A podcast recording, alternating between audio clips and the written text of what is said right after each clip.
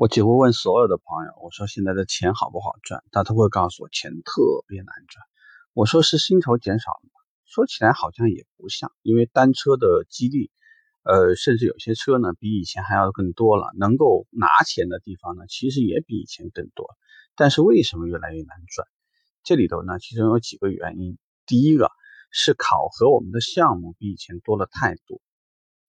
以前你卖完一个单车，卖点精品。可能精品和单车都能拿钱，但是如果你现在只做这两项业务，有可能你是负数，因为你其他的那些项目的这个绩效分呢，全部要给你扣到零。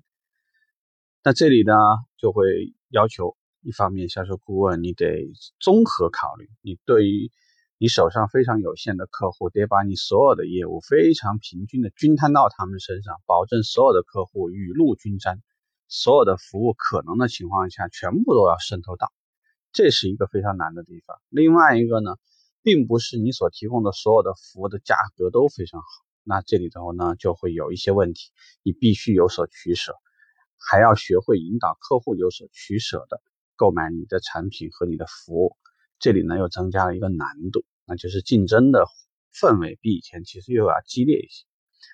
第三呢，其实就是很多门店里面不仅考核的是你销售。有可能现在呢，把一些客户满意度啊，把一些明访暗访、神秘客啊，有很多这样的考核也放在了我们的考量当中，这个又增加了其中的一个难度。等于是说，你不仅要杀敌，同时还要注意杀敌的质量，同时还要注意整个的流程标准和千万不要出差错。所以这一点呢，使我们在做任何工作的时候呢，你得小心翼翼，因为有可能。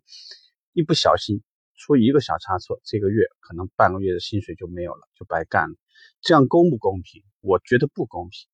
其实盲目的去追求各种各样的奖励，这个其实不够科学，也不够客观。但是怎么办？现在企业他去获得利润的方式方法就是这样综合的，也有可能确实是我们平时不是对服务或者不对，不是对某些。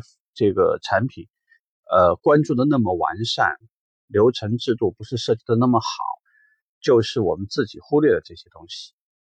所以呢，既然你在这个游戏当中，既然游戏规则里面有这些内容，你只能想办法，尽可能的这个做好每一单的质量。所以给到很多朋友的建议就是不要贪多求全，尽可能把每一单的质量做高，这样呢比较容易。差错会少，因为你同样只有这么多的时间。